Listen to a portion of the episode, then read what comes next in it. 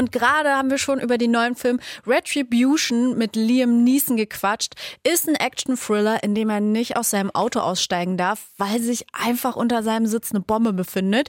Liam Neeson ist aber nicht nur Schauspieler, sondern schon fast ja, ein eigenes Genre. Denn er hat in den vergangenen zehn Jahren jede Menge solcher Action-Thriller gemacht, in denen er auch meistens auf so einem Rachefeldzug unterwegs war. Wie sich das entwickelt hat, darüber quatschen wir jetzt nochmal mit meiner Kollegin Theresa. Hi! Hello again! Liam Neeson, der hat ja jetzt nicht nur Actionfilme gemacht. Oder doch? Nee, im Gegenteil. Aha. Er hat ein sehr abwechslungsreiches Repertoire. Mhm. Die wahrscheinlich größte Rolle und die, die ihn dann auch weltweit bekannt gemacht hat, war Oskar Schindler in Steven Spielbergs Holocaust-Drama ja, Schindlers Liste. Stimmt. Dafür war er auch für einen Oscar als bester Hauptdarsteller nominiert. Das war 1994. Er ist außerdem Teil des Star Wars-Universums, mhm. denn er hat den Jedi Qui-Gon Jinn in Episode 1 und 2 gespielt.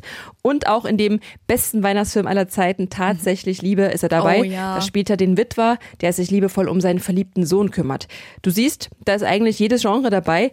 Weitere tolle Filme sind Königreich der Himmel und Batman Begins. Mhm, ist eigentlich wirklich eine krasse Filmografie. Wie kam es denn dazu, dass er sich dann plötzlich so auf Actionfilme fokussiert hat?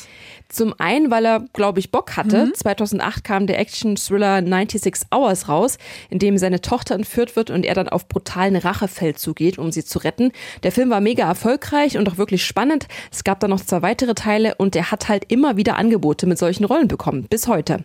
Und dann gab es da noch einen persönlichen Schicksalsschlag, der meiner Meinung nach auch damit zu tun hat. Der Tod seiner Frau. Natasha Richardson war das, auch Schauspielerin, mit der er zwei Söhne hat. Sie hatte 2009 einen Skiunfall und ist dann an den Folgen einer Hirnblutung gestorben. Und meine Theorie ist, dass all diese harten Filme, in denen er Rache übt, eine Art und Weise für ihn sind, ihren Tod zu verarbeiten. Klingt für mich zumindest schlüssig. Ja, finde ich irgendwie auch. Könnte mir persönlich ja auch eher so vorstellen, dass man dann vielleicht auch Liebesschnulzen dreht oder so. Ist aber all in all super traurig. Sein neuester Film Retribution ist ja nicht so der Knaller, hast du eben gesagt. Ist das eine Ausnahme oder haben seine Filme in den letzten Jahren ein bisschen nachgelassen? Die haben leider nachgelassen. Deshalb ist es mittlerweile so, dass wenn ein neuer Film mit ihm rauskommt, ich keine hohen Erwartungen habe. Mhm. Manchmal werde ich dann positiv überrascht. Manchmal ist der Film dann sogar noch schlechter als gedacht. Aber das Skurrile ist, dass ich mir die Filme mit ihm trotzdem immer wieder anschaue. Einfach ja. weil ich ihn total gern sehe und es irgendwie Bock macht, ihn beim Akro-Sein zuzugucken. Und by the way, der Typ ist 71. What the fuck? 71 hätte ich Hätte ich jetzt nicht erwartet. 71 und noch Action hält. Ja, aber solange er es noch kann, why not?